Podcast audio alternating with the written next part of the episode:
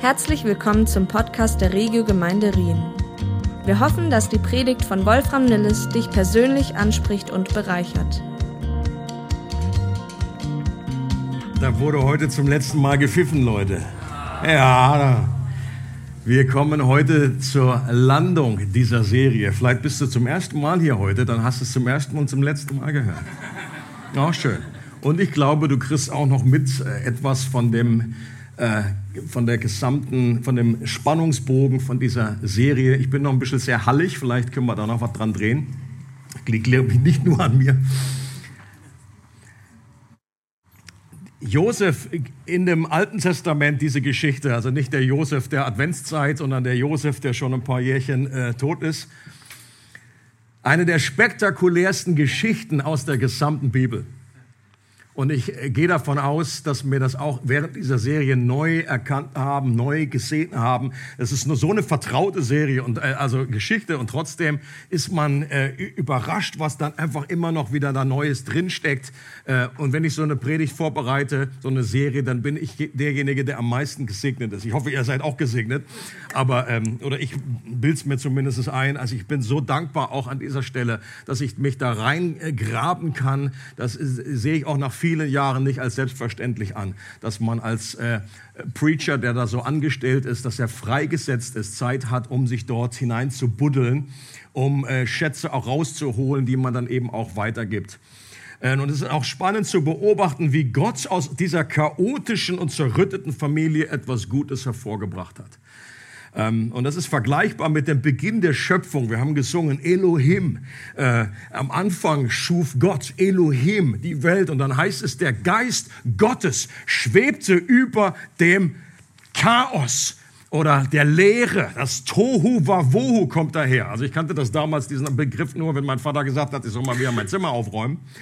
Und ich wusste damals gar nicht, dass das einfach ein biblischer Begriff ist. Mein Vater hat gesagt, Tohu Wawohu und es ist wüst und leer oder es ist einfach chaotischer Zustand. Und Gott, Gottes Geist schwebte über diesem Chaos und hat es neu geordnet. Und so ähnlich hat auch der Geist Gottes über dieser Familie geschwebt, über verschiedenen, äh, verschiedene Jahre, Jahrzehnte lang und hat aus diesem Chaos etwas Wunderbares, Neues geschaffen, etwas geordnet. Und Leute, das ist auch in unserem Leben so in dem Chaos unseres Lebens, in all den Brüchen, in all den Rissen, die wir haben, die wir mitbringen.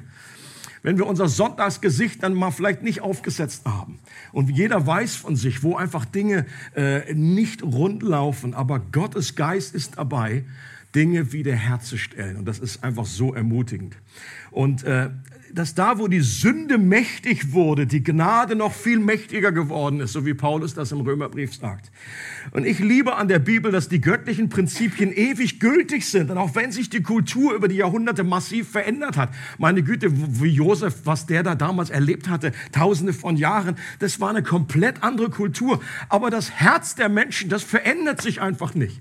Es geht damals wie heute um Neid, um Eifersucht, es geht um Ich-Bezogenheit, es geht darum, untereinander sich zu vergleichen, es geht um Vergebung, es geht um Versöhnung, Wiederherstellung. Das ist alles eins zu eins dasselbe.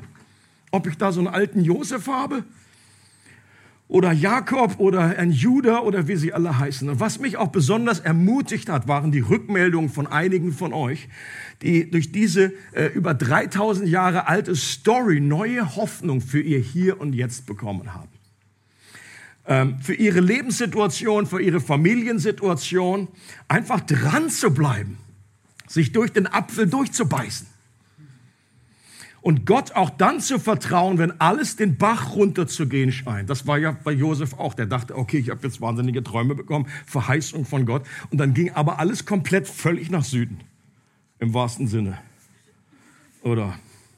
Und es ging irgendwie alles bergab. Die Josef-Geschichte erinnert uns daran, dass wenn Gott still ist, er keineswegs abwesend ist. Und wenn er verborgen scheint, er keinesfalls machtlos ist. Und jetzt lesen wir den letzten Abschnitt in dieser Serie. Ähm, und ihr dürft gerne mitlesen. Nachdem Jakob seinen letzten Willen erklärt hatte, legte er sich aufs Bett zurück und starb. Und so wurde er im Tod mit seinen Vorfahren vereint. Voller Schmerz nahm Josef seinen Vater ein letztes Mal in die Arme, küsste ihn und weinte. Dann beauftragte er seine Ärzte, den Körper einzubalsamieren. Das dauerte wie gewohnt 40 Tage und ganz Ägypten trauerte 70 Tage lang um Jakob. Als die Trauerzeit vorüber war, bat Josef die königlichen Hofbeamten, dem Pharao auszurichten, ich habe meinem Vater geschworen, ihn in Kanaan zu bestatten. Dort ist unser Familiengrab. Lass mich, mit mein, lass mich meinen Vater nach Kanaan bringen. Danach komme ich wieder zurück. Der Pharao ließ ihm sagen, du kannst deinen Vater bestatten, wie du es ihm versprochen hast. Josef machte sich auf den Weg. Mit ihm zogen die obersten Beamten und Würdenträger Ägyptens, seine eigene Familie und die Familien seiner Brüder sowie alle anderen Angehörigen Jakobs. Nur die kleinen Kinder und das Vieh ließen sie in Goshen zurück. Auch Kriegswagen und Reiter begleiteten die vielen Menschen, die Jakob die letzte Ehre erwiesen. Es war ein sehr großer Trauerzug. Als sie nach Goren Atat östlich des Jordans kamen, ließ Josef die Totenklage für seinen Vater halten. Sieben Tage lang wurde tief getrauert und der Tod Jakobs beweint. Die einheimischen Kanaaniter beobachteten sie und staunten, seht, wie groß die Trauer der Ägypter ist. Darum heißt der Ort Abel Mitzraim, Trauer der Ägypter. Jakobs Söhne erfüllten den Wunsch ihres Vaters und brachten ihn nach Kanaan. Sie bestatteten ihn in der Höhle bei Machpella östlich von Mamre, in dem Familiengrab, das Abraham damals von dem Hethiter Ephron gekauft hatte. Danach kehrten Josef und seine Brüder mit dem Trauerzug nach Ägypten zurück. Weil ihr Vater nun tot war, bekamen Josefs Brüder Angst. Was ist, wenn Josef sich jetzt doch noch rächen will und uns alles Böse heimzahlt, was wir ihm angetan haben? Sie schickten einen Boten zu Josef mit der Nachricht, bevor dein Vater starb, beauftragte er uns, dir zu sagen, vergib deinen Brüdern das Unrecht von damals. Trage ihnen nicht nach, was sie dir Schlimmes angetan haben. Darum bitten wir dich jetzt, verzeih uns, wir dienen doch demselben Gott wie du und unser Vater. Als Josef das hörte, musste er weinen. Danach kamen die Brüder selbst zu ihm und warfen sich zu Boden und sagten, bitte Herr, wir sind deine Diener. Aber Josef erwiderte, habt keine Angst. Ich maße mir doch nicht an, euch an Gottes Stelle zu richten. Ihr wolltet mir Böses tun, aber Gott hat Gutes daraus entstehen lassen. Durch meine hohe Stellung konnte ich vielen Menschen das Leben retten. Ihr braucht also nichts zu befürchten. Ich werde für euch und eure Familien sorgen. So beruhigte Josef seine Brüder und redete ihnen freundlich zu. Josef, seine Brüder und ihre Familien blieben in Ägypten wohnen. Josef wurde 110 Jahre alt. Er sah noch Ephraims Kinder und Enkel. Auch erlebte er noch die Kinder von Machir, dem Sohn Manasses, und nahm sie in seine Familie auf. Als Josef merkte, dass er bald sterben würde, versammelte er seine Brüder um sich und sagte, mein Leben geht bald zu Ende, aber Gott wird euch zu Hilfe kommen, darauf könnt ihr euch verlassen. Er wird euch aus Ägypten herausführen und in das Land bringen, das er Abraham, Isaac und Jakob versprochen hat.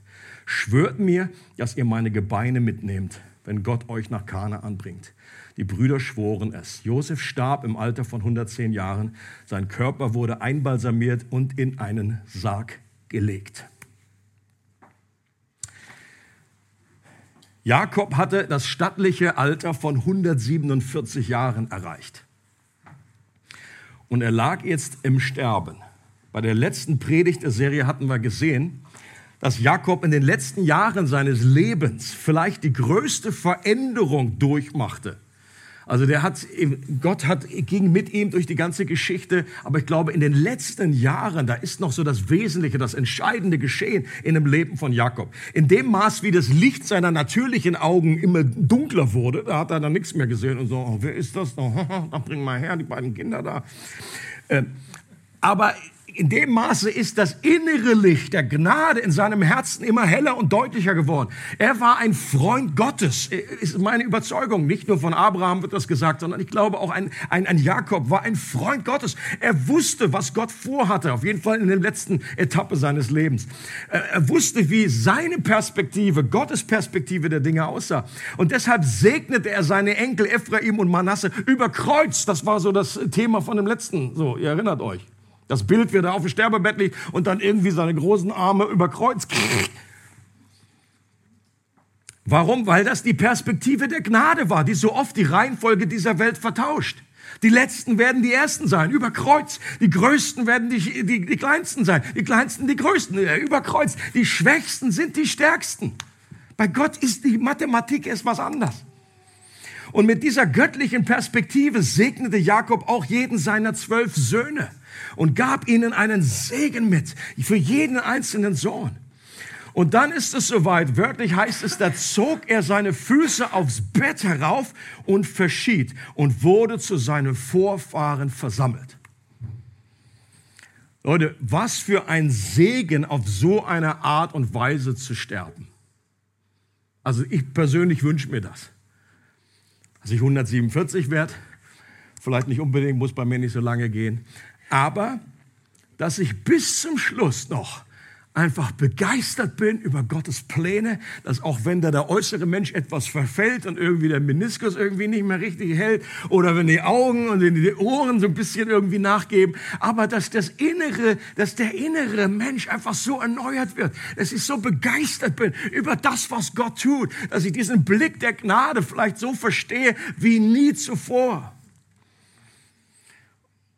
und vor allen Dingen dann gemeinsam mit seinen Kindern, mit seinen Enkeln, sich dann zu verabschieden. Das wünsche ich mir.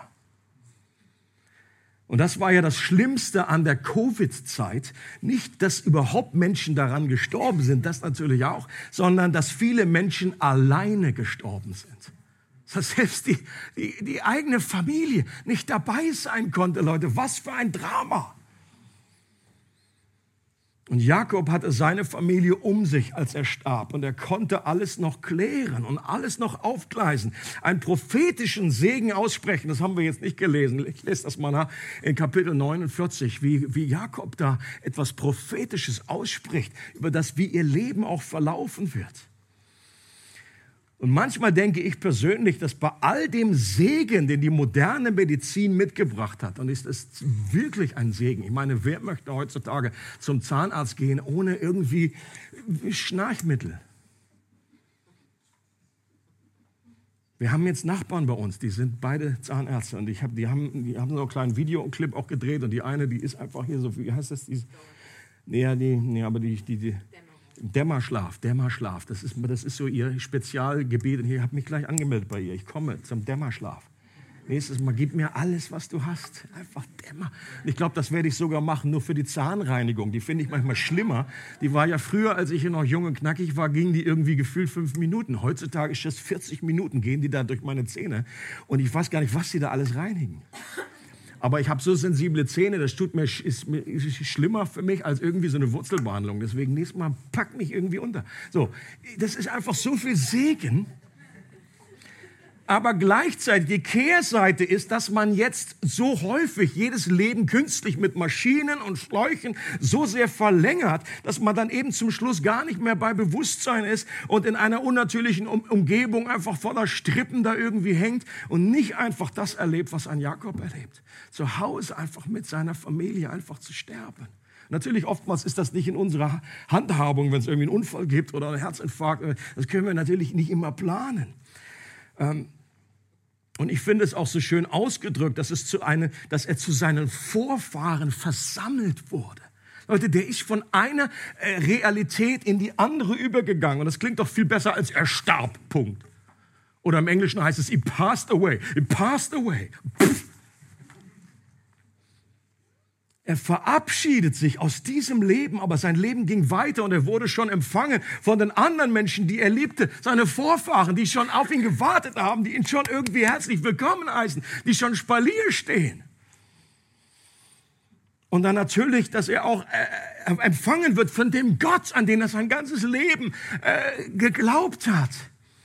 Und das ist doch die gewaltigste Hoffnung des Glaubens. Ich, Leute, ich möchte nicht wissen, wie es ist, ohne diese Hoffnung zu sterben. Und je älter man wird, umso mehr schätzt man das. Wenn es einfach sterben ist so weit weg und es ist irgendwie nicht Teil unserer Realität. Aber Leute, dieser Termin, der ist, der ist fest, der ist fix. Es gibt da ganz, neulich haben sich Studien angestellt, wissenschaftliche Studien, und sind zu dem Ergebnis gekommen, dass 100 Prozent der Leute sterben. Das ist eine ganz neue Studie. Das hat man vorher nur so erahnen können, aber das ist jetzt einfach wasserdicht. 100 Prozent der Leute. Das ist irgendwie eingetragen. Und, wir, und das, wir wissen nicht, wann es soweit ist. Aber irgendwann wird es soweit sein und es ist auch gut, sich darauf wie vorzubereiten. Manchmal habe ich auch den Eindruck, wir bereiten uns irgendwie auf einen Urlaub in Malle mehr vor als aufs, aufs Sterben. Und das wäre vielleicht auch mal ganz schlau, sich irgendwie mal schon mal Gedanken zu machen. Als Recht als Christ sollten wir das nicht verdrängen, müssen wir das nicht wie fürchten in dieser Art und Weise. Woody Allen kennt ihr vielleicht. Comedian hat in seiner so unverkennbaren Art es selber so ausgedrückt. Er sagt, es ist nicht etwa so, dass ich Angst vor dem Sterben hätte. Ich möchte nur nicht dabei sein, wenn es passiert. Und wie anders klingt es, wenn ein Paulus über den Tod spricht. In Philippa 1 sagt er, denn Christus ist mein Leben und Sterben ist mein Gewinn. Weil ich aber mehr für Christus erreichen kann, wenn ich am Leben bleibe, schreibt er den Philippern, weiß ich nicht, was ich mir wünschen soll. Ich bin hin und her gerissen. Am liebsten würde ich jetzt schon sterben, um bei Christus zu sein. Das wäre das Allerbeste. Andererseits habe ich bei euch noch eine wichtige Aufgabe zu erfüllen. Und dann sagt Paul, dann bleibe ich. Also, ich meine, für ihn war das eine solche Realität. Er sagt, das ist Gewinn, Leute, das ist doch das Ziel von allem, was ich jemals erhofft habe. Ich habe schon öfter mal gesagt an dieser Stelle, wenn es um irgendwie Tod geht, so weiter. Ich glaube auch, dass Gott Menschen wieder aus dem Tod ins Leben holen kann und dass man auch in manchen Fällen äh, erst wenn wie frühzeitig, frühzeitig oder wenn ein Kind stirbt, ist ja was ganz anderes oder ein Teenager oder was auch immer. Also wenn jemand, der 147 ist. Aber ich, es gibt ja in, in der Medizin gibt es die DNR, Do Not Resuscitate. Also das kann man irgendwie vorher schon aufschreiben. Das heißt, ich möchte nicht wiederbelebt werden. Okay? Ich habe mir das abgewandelt irgendwie geistlich. Ich habe gesagt, ich, ich würde gern mir irgendwie selber, mache ich, drucke ich mir vielleicht auch, ein DNP, Do Not Pray, möchte ich mir gerne vorbereiten. Also, dass wenn ich dann, ich stelle mir das so vor, ich hab, bin auch vielleicht irgendwie in meinem Comic Brain einfach, wer Ice Age gesehen hat und als dann irgendwie Scrat, das kleine Eichhörnchen, dann irgendwie endlich da irgendwie fast dem Gott der Eiche da irgendwie da entgegenkommt und kann es fast berühren und pff, kommt es wieder zurück ins Leben. Leute, das möchte ich nicht, dass mir passiert. Das ist irgendwie ein komisch, das sage ich einfach jetzt schon. Wenn ich dann tot bin, lasst mich liegen, um Gottes Willen. Do not pray. Ich möchte nicht einfach wieder zurückkommen und dann einfach sagen, Gott, ich habe Jesus schon fast berührt. Ich habe ich hab mich so gefreut und dann wieder, Wolfi, komm zurück, Lazarus.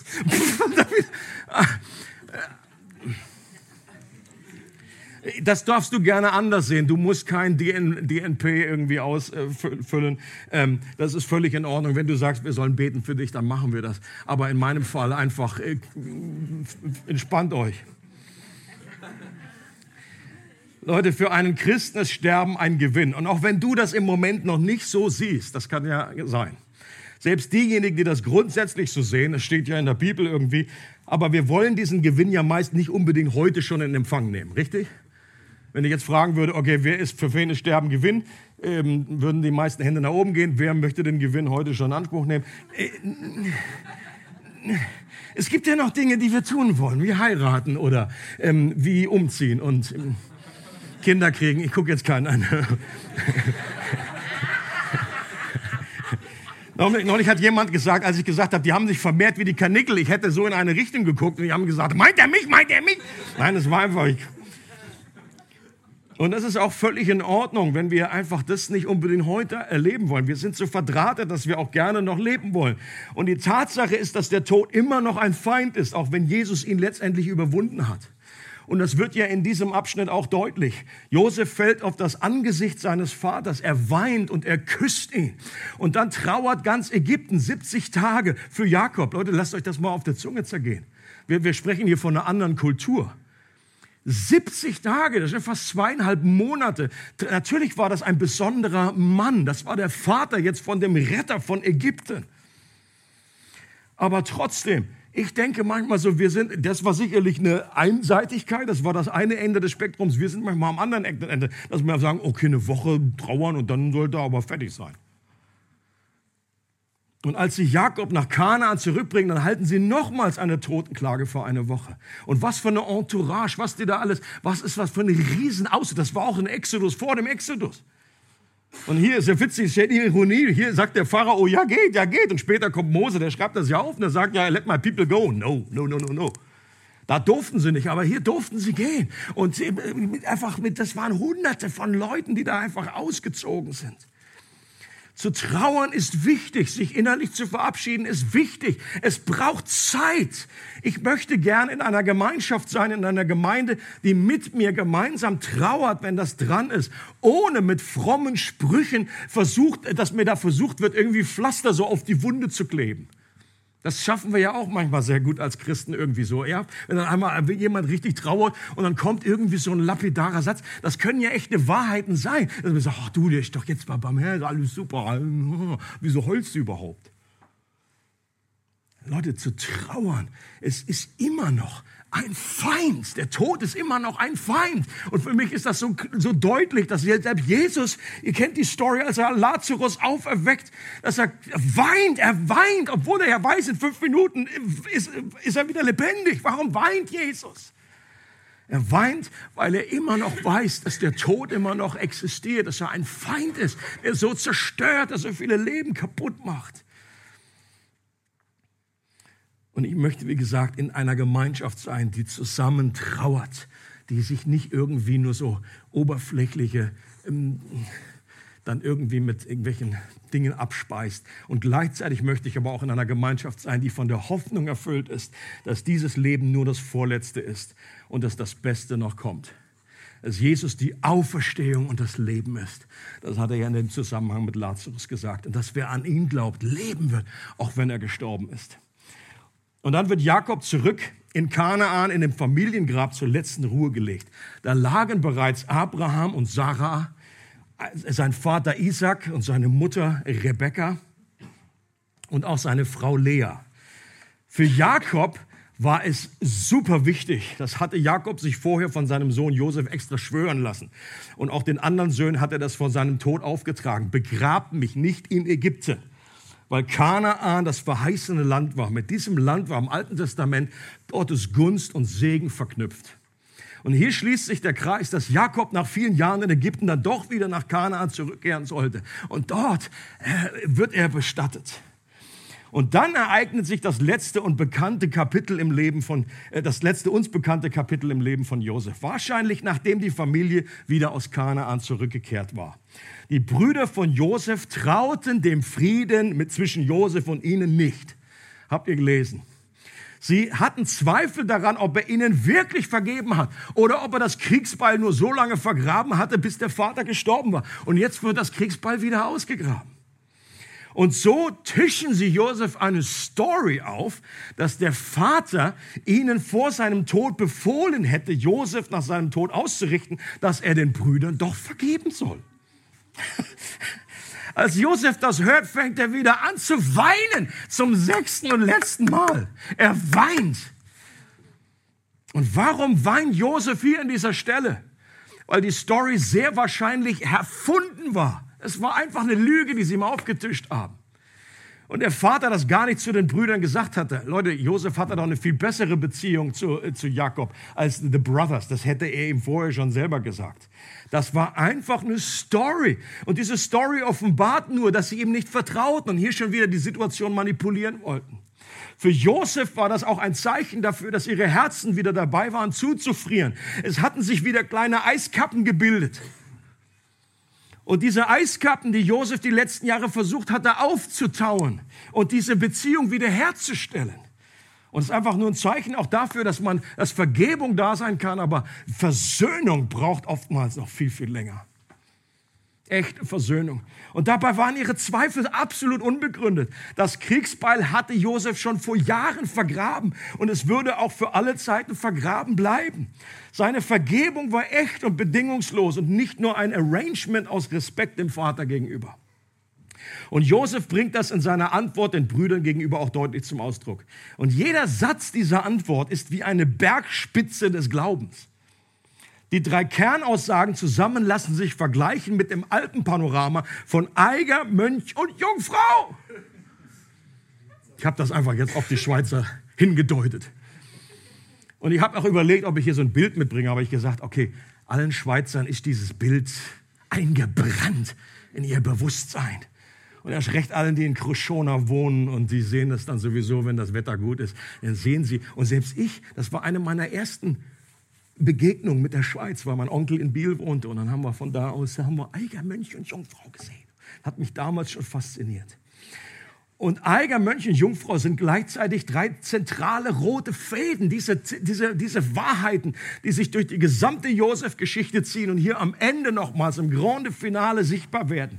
Und diese drei Wahrheiten helfen uns zu verstehen, wie es für Josef möglich war, so zu reagieren, wie er reagiert hat, dass er in allen Leid nicht bitter, sondern besser wurde und auch uns daran zu erinnern, dass dieselben drei Prinzipien dasselbe auch bei uns bewirken können. Ebenfalls nicht bitter, sondern besser zu werden, egal was uns widerfährt oder zugestoßen ist. Und ich lese hier nochmal die Antwort und da sind diese drei Berge enthalten. Josef aber sagte zu ihnen, fürchtet euch nicht, bin ich etwa an Gottes Stelle. Ihr zwar, ihr hattet Böses gegen mich beabsichtigt, Gott aber hatte beabsichtigt, es zum Guten zu wenden, damit er tue, wie es an diesem Tag ist, ein großes Volk am Leben zu erhalten. Und nun fürchtet euch nicht, ich werde euch und eure Kinder versorgen. So tröstete er sie und redete zu ihrem Herzen. Und gleich zweimal sagt er zu seinen Brüdern, dass sie sich nicht fürchten brauchen. Und es heißt, äh, dass er zu ihren Herzen redet und sie tröstet. Und der erste Alpengipfel, der Eiger, ist die Erkenntnis, dass wir nicht Gott sind. Jetzt sagst du vielleicht, hm, dazu hätte ich nicht kommen müssen heute Morgen. Das war mir schon bekannt. Ja, und ich, einerseits glaube ich, das ist jetzt nicht die Mega-Offenbarung und gleichzeitig stehen wir doch mehr in der Versuchung, als wir oft denken. Wir sind zwar im Bild Gottes erschaffen, aber wir sind nicht Gott. Viele unserer Probleme kommen letztlich aus dem inneren Drang, selbst das Zepter in der Hand zu halten. Irgendjemand schon mal? Schon mal gemerkt? Ähm, dass wir selber noch, auch als Christen, auf dem Thron unseres Lebens hocken möchten. Und dass wir immer wieder, dass die Umkehr nicht eine einmalige Sache ist, sondern immer wieder Gott sagen müssen, bitte nimm Platz auf dem hier. Ich habe aus Versehen das Steuer meines Autos übernommen. Ich sitze eigentlich äh, hinten. Du sollst fahren. Du sollst fahren. Wir, soll, wir, wir wollen selbst die Kontrolle haben. Wir sind überzeugt, dass wir wissen, wie diese Welt laufen sollte. Auch wenn man bei Christen manchmal so reinhört, wir haben sehr starke Überzeugungen. Wir wissen ganz genau, also Gott sollte das so machen oder also das war nicht das Herr, das war, das hätte ich so nicht gemacht. Der Herr sagt, mm, thank you. Und das war ja auch der Hebel, bei dem der Versucher im Paradies angesetzt hat. Ihr werdet sein wie Gott. Ihr werdet wissen, was gut und böse ist, was richtig und falsch ist. Damit hat das Dilemma angefangen. Und das ist die menschliche, das menschliche Begehren seit dem Sündenfall. Unser Gebet heißt, mein Wille geschehe, mein Reich komme. Jedes Mal, wenn uns Unrecht geschieht oder wir uns unfair behandelt fühlen, dann stehen wir in der Versuchung, Gottes Gerechtigkeit in Frage zu stellen. Jedes Mal, wenn wir uns Sorgen machen, dann stellen wir Gottes Güte in Frage und denken, wir müssen an der Stelle doch etwas nachhelfen. Irgendwie, ich glaube, Gott kümmert sich nicht richtig. Jedes Mal, wenn unser Leben nicht so läuft, wie wir uns das wünschen und murren, dann stehen wir in der Gefahr, Gottes Weisheit in Frage zu stellen und denken, dass wir es eigentlich besser wüssten, was gut und böse ist. Jedes Mal, wenn wir uns weigern, komplett zu vergeben, wollen wir letztendlich die Rolle des Richters übernehmen und Gottes Job übernehmen. Und an keinem Moment sind wir dem Widersacher Gottes so ähnlich wie in dem Moment, wenn wir selbst wie Gott sein wollen. Aber was Gott in seiner liebevollen Erziehung in jedem Einzelnen der Familie getan hat, war, dass er durch das Wechselbad von Sonne und Frost, das war so ein dauerndes, äh, immer wiederkehrendes Bild, von einem Wechselbad, von, von schönen Dingen, von, von erbaulichen Dingen, von Gnade, von Gunst, aber eben dann auch von schwierigen, von Frost, von äh, äh, Herausforderungen. In diesem Wechselbad, dass Gott ein Bewusstsein in ihn hat wachsen lassen, dass es Gott Gott ist und nicht sie. Und ich glaube, das ist eine Lektion, die auch wir in unserem Leben tiefer und tiefer lernen sollen. Das war der dauernde Kampf im Leben von Jakob bis zum Schluss seines Lebens. Das war das, was Gott in Judas Herz getan hat, was er im Leben äh, von Josef getan hat und was er eben auch bei uns tut. Ein tieferes Verständnis der Wahrheit, dass Gott der große Ich bin ist und ich der große Ich bin's nicht. Und er muss zunehmen und ich muss abnehmen, so betet Josef, äh, äh, Johannes der Täufer. Sein Reich soll kommen und sein Wille geschehen. Oder Paulus drückt es anders aus, aber dieselbe Wahrheit. Ich lebe aber jetzt nicht mehr ich, sondern Christus lebt in mir. Und die Ironie ist, dass in dem Maß, in dem wir das realisieren, wir Gott immer ähnlicher werden, aber dann eben auf seine Art und Weise. Das ist der erste Gipfel, Eiger. Was ist der zweite? Der Mönch. Dieser Berggipfel steht für eine neue Perspektive, dass jede menschliche Form des Bösen von Gott zum Guten gewendet werden kann. Josef wiederholt das hier nochmal. Das ist ja die Kernaussage der ganzen Geschichte. Ihr zwar, ihr hattet Böses gegen mich beabsichtigt, Gott aber hatte beabsichtigt, es zum Guten zu wenden. Leute, wenn du so eine Überzeugung in dir hast, dass Gott das Schlimmste, die, Aussage ist ja nicht, dir wird nie etwas Schlimmes widerfahren, das ist ja nicht die Aussage. Aber wenn dir etwas Schlimmes widerfährt, Gott ist derjenige, der es zum Guten wenden kann. Und diese wunderbare Wahrheit, die wir in der Serie immer wieder so anschaulich begegnet sind, dass Gott aus Minus Plus macht, dass er auf krummen Wegen gerade schreibt oder dass er aus Mist Dünger machen kann. Das sind einfach verschiedene Umschreibungen für dasselbe äh, Programm. Und diese Wahrheit, die in Römer 8 so ausdrücklich auf den Punkt gebracht wird, dass wenn wir Gott lieben, dass uns dann alles, was uns widerfährt, zum Guten dient dass uns nichts trennen kann von seiner Liebe, dass unser Leben hier auf dieser Erde vollkommen in seiner Hand liegt. In der Hand eines Vaters, wie Jesus selber gesagt hat, der größer ist als alles. Und dass uns niemand aus seiner Hand rauben kann und dass wir deshalb nicht verloren gehen in Ewigkeit.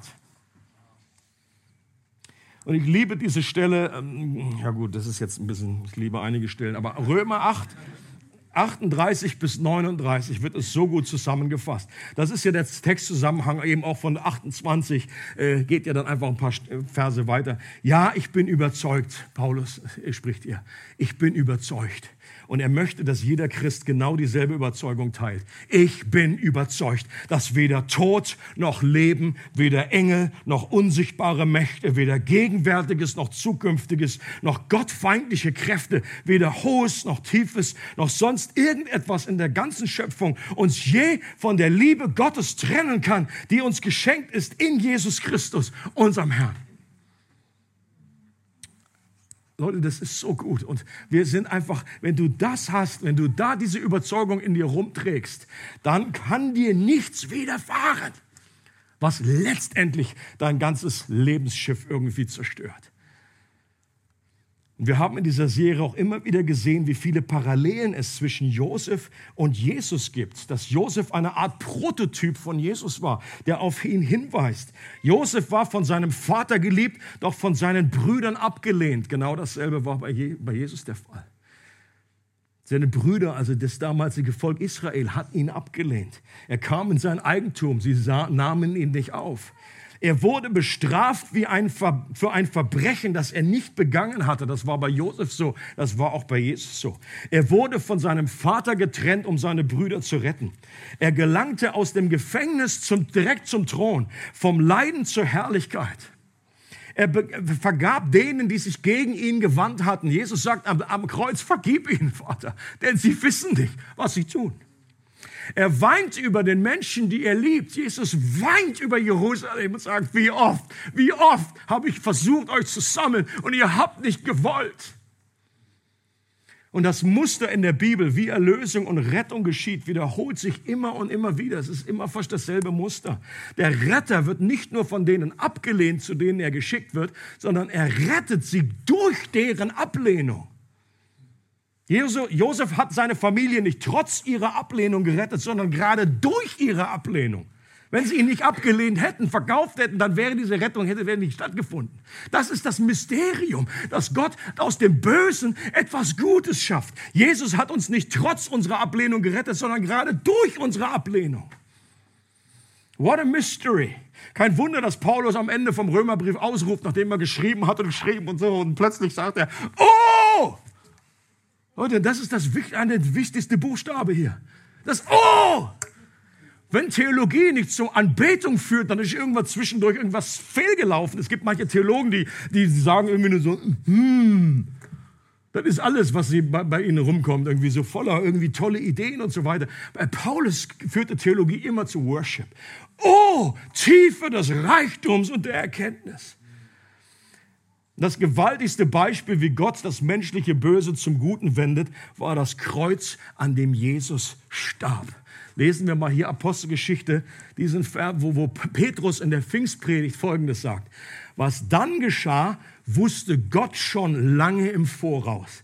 Er selbst hatte es so geplant. Mit anderen Worten, er hat das zum Guten beabsichtigt. Jesus wurde verraten und an euch ausgeliefert und ihr habt ihn durch Menschen, die nichts vom Gesetz Gottes wissen, ans Kreuz schlagen und töten lassen. Hier beschreibt Petrus das größte Böse, das größte Übel, was Menschen jemals voll, vollbracht haben. Den Sohn Gottes, Gott selber, zu töten und umzubringen. Die Menschen haben es zum Bösen beabsichtigt. Aber das, wie Petrus selber sagt, war nicht irgendwie jetzt ein, oh, Gott im Himmel, ich, das wusste ich gar nicht, dass sich das so entfaltet. Hm, jetzt müssen wir neu überdenken, sondern das war schon im Voraus so geplant. Gott wollte es genauso. Der dritte Berggipfel, die Jungfrau, ist das Wesen Gottes, der langsam zum Zorn ist und reich an Gnade und Barmherzigkeit. Josef sagt hier, ich werde euch und eure Kinder versorgen.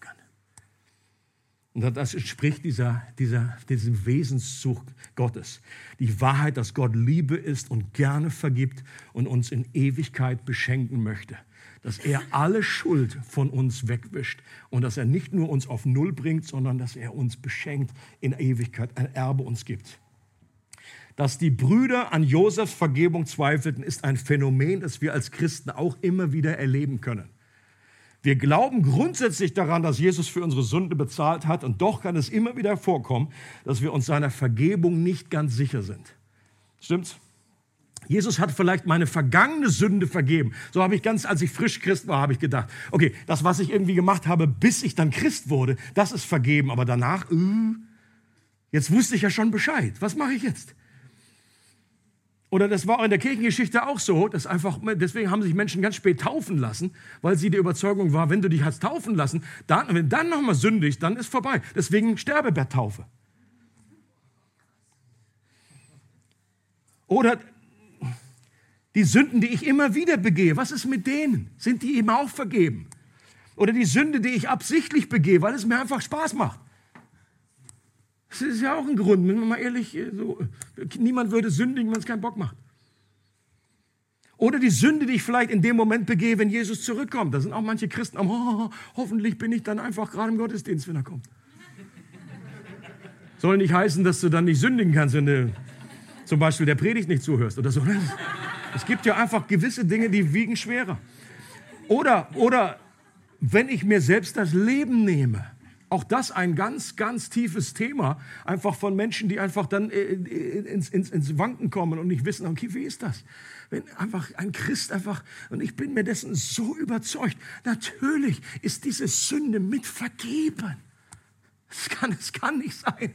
Es wäre absurd zu sagen, dass einfach ein Mensch, der einfach so verzweifelt war, dass er sich als Christ einfach umbringt, dass das jetzt irgendwie plötzlich dann nicht vergeben wurde, weil er keine Zeit mehr hatte oder wie immer. Also absolut absurd aus meiner Sicht, weil Paulus sagt, wenn er das auflistet, wird, nichts kann uns scheiden von der Liebe, weder hohes noch tiefes noch das und das, außer Selbstmord.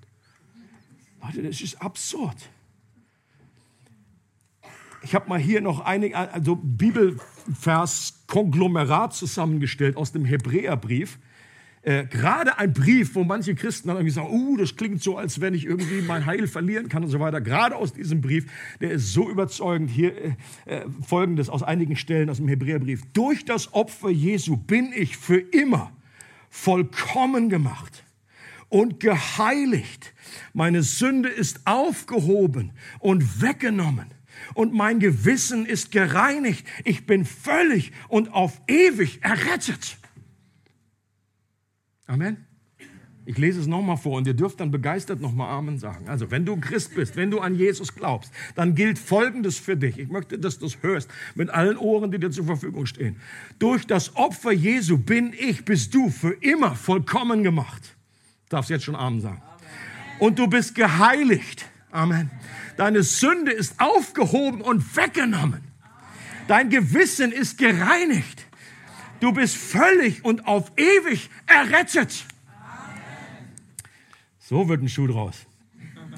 Ich glaube, dass wir Jesus auch, ähnlich wie, Jes wie, wie Josef, dadurch zum Weinen bringen können, wenn wir an seiner vollkommenen Vergebung zweifeln. Wie bei Josef. Josef konnte es nicht fassen und sagte, warum glaubt ihr mir nicht? Was muss ich noch tun? Was muss ich noch tun? Und Jesus sagt, warum, warum glaubt ihr mir nicht? Ich habe es doch deutlich gesagt. Die Bilder in der Bibel sind so deutlich, dass Gott unsere Sünden in das tiefste Meer wirft. Dass er uns reinwäscht wie Schnee. Dass er uns die Sünde vergibt, uns reinigt von aller Ungerechtigkeit. Dass er alle Schuld von uns entfernt, so weit wie der Osten vom Westen ist. Dass Jesus das Lamm Gottes ist, das die Sünde der Welt wegnimmt. Und als Jesus am Kreuz hing und ausgerufen hat, es ist vollbracht. Ich habe es schon öfter mal gesagt, im, äh, Griechisch, wie es da steht an der Stelle, ist ein Wort. Es ist bezahlt. Bezahlt. Okay? Und selbst diese, dieser Schuldschein ist zerrissen in alle Ewigkeit. Eine Sünde aus Vergangenheit, Gegenwart und Zukunft. Diese Zeitkategorien gibt es bei Gott sowieso nicht. Aus, aus Jesu Perspektive, aus Perspektive des Kreuzes war sowieso alles in der Zukunft. Und das Kreuz wirkt voraus in die Zukunft, es wirkt zurück in die Vergangenheit. Äh, wir, unsere Schuld ist nicht mehr das Thema bei Gott. Es ist bezahlt. Aber wie unser Herz braucht immer noch wieder Nachholbedarf an dieser Stelle, müssen wir uns immer wieder daran äh, erinnern. Äh, Tozer, ein ein sehr guter äh, christlicher Schreiber schreibt Folgendes. Der Mensch, der immer wieder versucht, sich selbst zu reinigen und dabei nichts als Niederlagen erfährt, wird erst dann echte Befreiung erfahren, wenn er aufhört, sich nur mit sich selbst zu beschäftigen und auf den einzig wahren und vollkommenen blickt. Während er seinen Blick auf Christus richtet, werden all die Dinge, die er seit so langer Zeit zu bewältigen versucht, von ganz alleine in ihm bewältigt werden. Gott ist es, der in ihm wirkt, dieser Gott, der das Wollen und das Vollbringen schafft. Und die Josef-Geschichte und damit auch das erste Buch Mose endet mit den Worten, schwört mir, dass ihr meine Gebeine mitnehmt. Wenn Gott euch nach Kanaan bringt, die Brüder schworen es. Josef starb im Alter von 110 Jahren, sein Körper wurde einbalsamiert und in einen Sarg gelegt. Das war ja die Spezialität der Ägypter. Ja, einsalben und irgendwie hier äh, Sarkophag, das, das konnten sie. Und interessant ist, dass dieser Sarg in Ägypten interessanterweise während der gesamten Zeit der Gefangenschaft, über 400 Jahre lang, ein Zeichen der Hoffnung war. Und jedes Mal, wenn Leute einfach so ein bisschen in Zweifeln geraten, Gott, wirst du uns einfach, vielleicht haben sie einfach sich daran erinnert, dann einfach, sind einfach zu diesem Sarg gegangen von Josef. Josef, in Josef, selbst in seinen toten Gebeinen, war noch Glauben da. Manchmal mehr Glauben als bei den Israeliten selber. Da war Glauben drin. Im Hebräer 11 wird gesagt, das war durch Glauben, dachte Josef, sterben an den Auszug der Söhne Israels und gab Befehl wegen seiner Gebeine. Er wusste, Gott ist treu. Diese über 400 Jahre, die wurden schon vorher von Gott angekündigt. Und Josef hat gesagt, eines Tages werden wir, und dann lesen wir eben auch, wie Mose diese Gebeine mitnimmt, wie Josua sie dann einfach in das gelobte Land reinführt. Dann wird auch Josef dann irgendwann, wird er in Kanaan, im, im gelobten Land, nicht im verlobten Land, im gelobten Land, wird er beerdigt. Und Leute, das war ein, ein unglaubliches Zeichen, eine Hoffnung, dass Gott, auch wenn das lange dauert, und ich denke mir manchmal, meine Güte, das muss man sich auf der Zunge zergehen lassen, 400 Jahre. Also ich krieg schon manchmal eine Krise, wenn irgendwie irgendwann die, die Mikrowelle nicht nach 10 Minuten irgendwie fertig ist. Da stehe ich da schon und, Leute, 400 Jahre, wie viele Generationen? Der Sohn und der Sohn und der Sohn und der Sohn. Wie viele Generationen haben da auch gebetet? Gott befreie uns, hol uns hier raus. Das ist einfach so schwierig und diese Sklaverei und so weiter. Aber selbst wenn Dinge unglaublich ewig und lange sich anfühlen, auch in deinem Leben, wir brauchen diese Ermutigung. Und das war eine Ermutigung damals. Dieses Grab, dieser Leichnam von Josef. Und der hatte Glauben, da war Glauben drin. Und Jesus hat uns ebenfalls ein Zeichen der Hoffnung hinterlassen.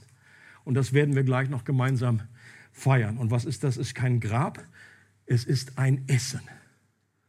Und es nennt sich Abendmahl. Ein Zeichen.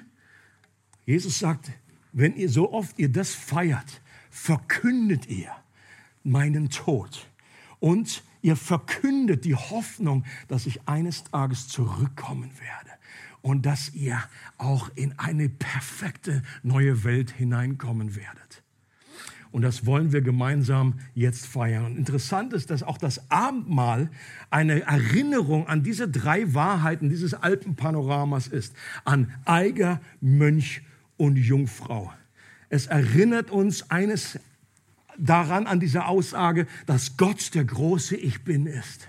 Dass wir es nicht sind dass wir erlösungsbedürftig waren, dass da jemand von oben kommen musste. Jede Religion, jede andere Religion sagt, es ist der Versuch des Menschen, Gott wohlgefällig zu sein, dass wir uns ausstrecken, zu Gott zu kommen. Nur im Evangelium ist es andersrum. Gott ist zu den Menschen gekommen. Er ist Gott. Wir sind absolut unfähig gewesen, uns selber an den Haaren aus dem, aus dem Morast zu ziehen. Das Zweite ist, Gott kann jedes Böse zum Guten wenden. Und genau das erinnern wir uns dran, wenn wir Brot nehmen, wenn wir Blut, das, den, das, den Wein trinken.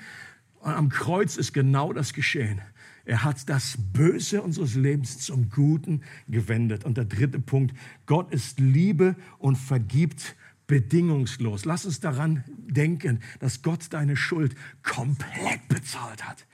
Und äh, ich möchte euch herzlich, möchte uns herzlich einladen, das in dieser Haltung einzunehmen. Wir haben hier wieder hier vorne einen Tisch aufgebaut und hinten zwei Tische. Und wir handhaben das immer so, dass wir uns wirklich auch, dass das ein kleines Zeichen sein soll, dass wir uns um den Tisch herum einfach sammeln, weil eben auch das Brot einerseits ein Zeichen ist für den Leib von Jesus, der zerbrochen wurde aber der uns auch ernährt. Er ist das Brot des Lebens, aber gleichzeitig ist es eben auch ein Zeichen in der Horizontale, dass wir verbunden sind. Paulus sagt, es ist ein Leib, wir gehören zusammen. Wir gehören als ein Leib zusammen. We are family.